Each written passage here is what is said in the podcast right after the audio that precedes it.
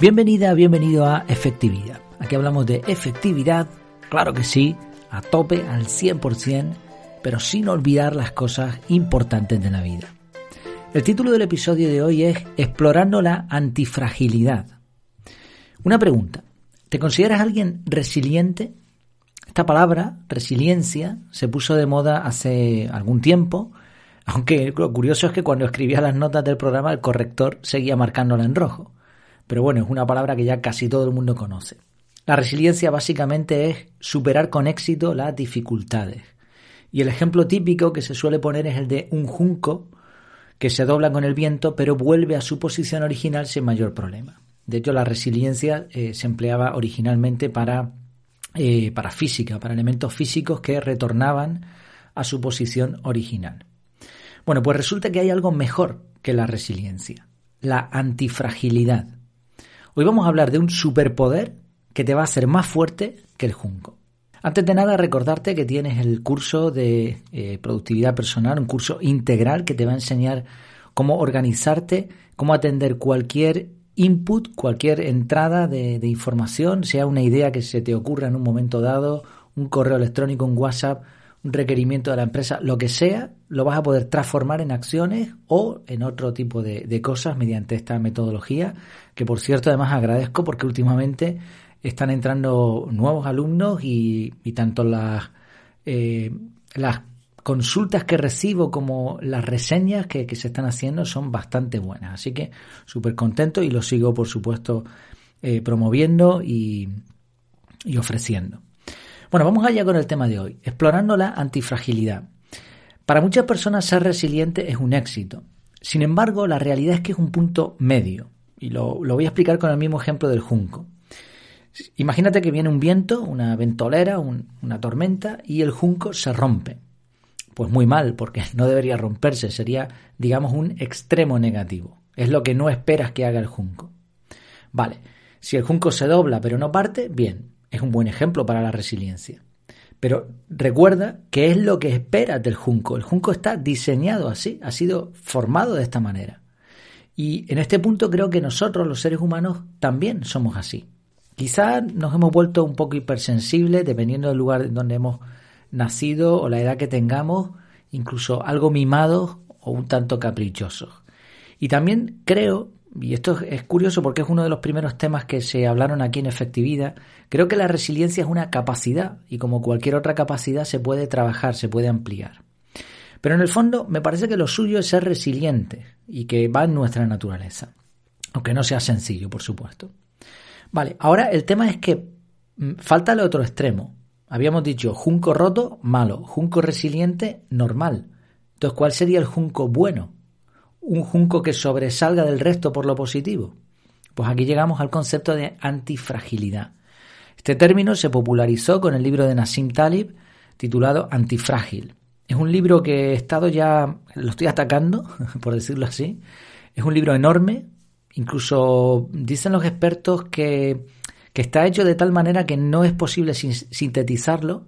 De hecho, si miras el índice verás que se compone a su vez de varios libros para que te hagas una idea, he reseñado por último algunos libros que tenían en, mi ebook digital, en, el móvil, la aplicación que tengo. Eh, la mayoría de los libros que he leído por último estaban en torno a 600, 800 páginas. Este tiene 1800. No, son páginas en papel, pero desde luego debe ser, como se suele decir por ahí, un tocho de libro. Ya he leído libros de este autor y es utiliza un lenguaje bastante complejo, eh, argumentos muy bien pensados, pero bueno, veremos a ver qué tal este libro. Lo quiero, lo quiero leer y, ya lo, lo, iré reseñando, iré sacando alguna cosita. Básicamente, y con muchos matices, antifrágil sería algo que no solo no se rompe, sino que se hace más fuerte con las dificultades. Este sería el junco bueno, uno que cuanto más le golpea el viento y las tormentas, más músculo saca. Es, digamos, el extremo positivo. Y cuando estaba pensando en este tema, me estaba imaginando, tenía en la, cabeza la imagen mental de, de, un junco, de la tormenta que lo movía y no partía, un junco que, que sí se partía, ¿no? entre todo el, el amasijo de, de, de varas, uno que se partía porque estaba mal, malo, pero luego había un junco que le salían como bíceps, salían como una especie de brazos, todos musculados. Bueno, pues este sería el junco bueno, el que se hace cada vez más fuerte, ¿no? a pesar de los golpes, o gracias a los golpes, mejor dicho. ¿Conoces alguna persona así? Son esas personas que cuando están tumbadas en la lona por los golpes, cuando están boca abajo, desplomados, y el enemigo ya levanta las manos cantando victoria, de pronto se levantan lentamente, resucitan, se olvidan del dolor y pelean como nunca lo habían hecho, derrotando a lo que se les ponga por delante. Yo recuerdo y conozco a varias personas así, y se les suele dar nombres como Madre Coraje, Héroe Anónimo, Héroe sin capa.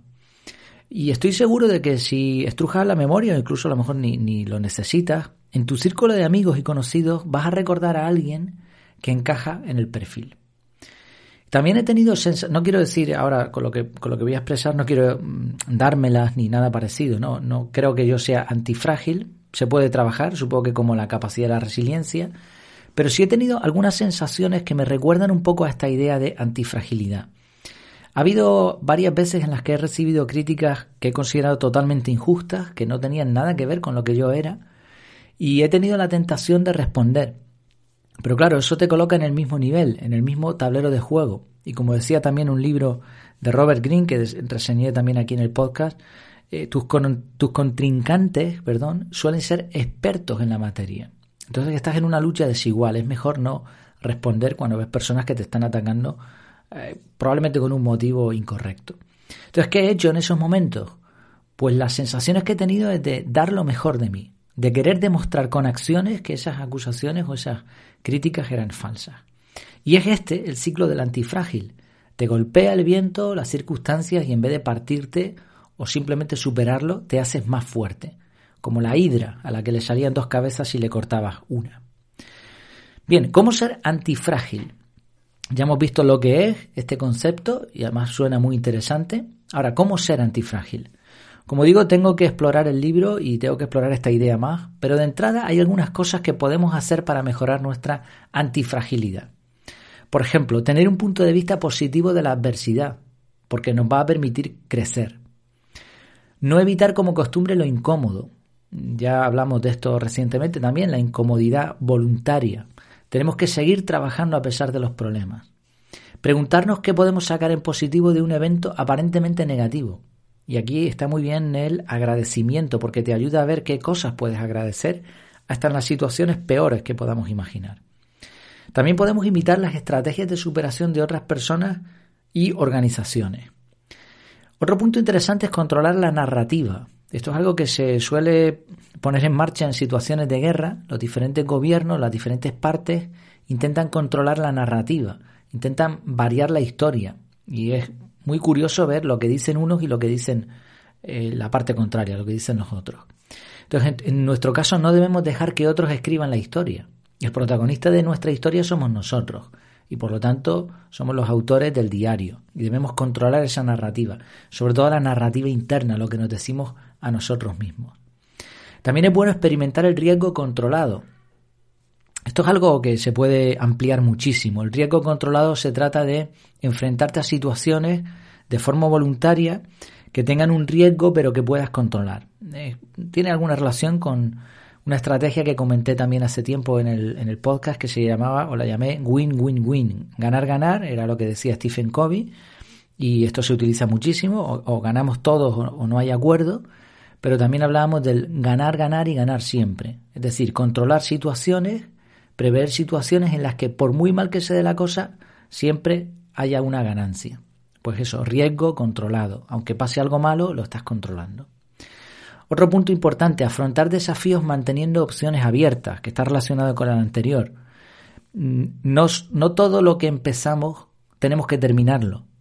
A veces nos podemos poner un desafío y mantener la opción de abandonarlo si es necesario. En ocasiones no pasa nada.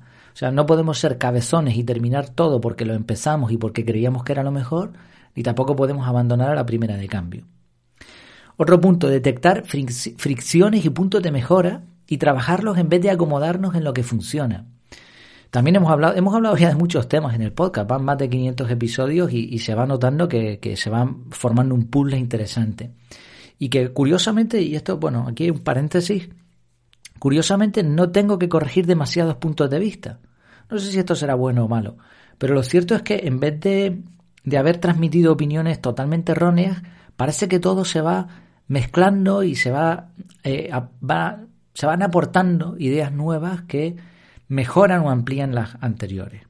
Y esto también lo hablamos, el tema de las fricciones. Sobre todo a la hora de elaborar hábitos, tenemos que detectar dónde están los puntos de mejora, dónde están esos puntos que nos están costando y que nos están impidiendo conseguir realizar algo. Entonces, en vez de ir a lo fácil, a lo que no funciona, pues trabajar esos puntos de, de fricción. Y por último, también anoté el seguir formándonos. Por ejemplo, ya mencioné al principio, usar el método CAR para organizarte mejor y liberarte del estrés. Sea, este, esta metodología, yo creo que una metodología de organización personal es importantísimo aprenderla, pero también hay muchas otras cosas que deberíamos aprender en la temática del desarrollo personal. Entonces, seguir formándonos. Y todo esto nos va a permitir que cuando venga una dificultad estemos totalmente preparados no solo para ser resilientes, sino para ser antifrágiles. Ya digo, tengo que leer el libro, no va a ser sencillo, pero precisamente se trata de eso, ¿no? De enfrentar la adversidad y salir reforzado. Seguiremos hablando del tema. De momento, ¿qué te parece el concepto? ¿Te quedas con el junco normalito? No con el roto, ¿eh? Con el normalito o con el fortachón, ese que le salen ahí unos bíceps tremendos.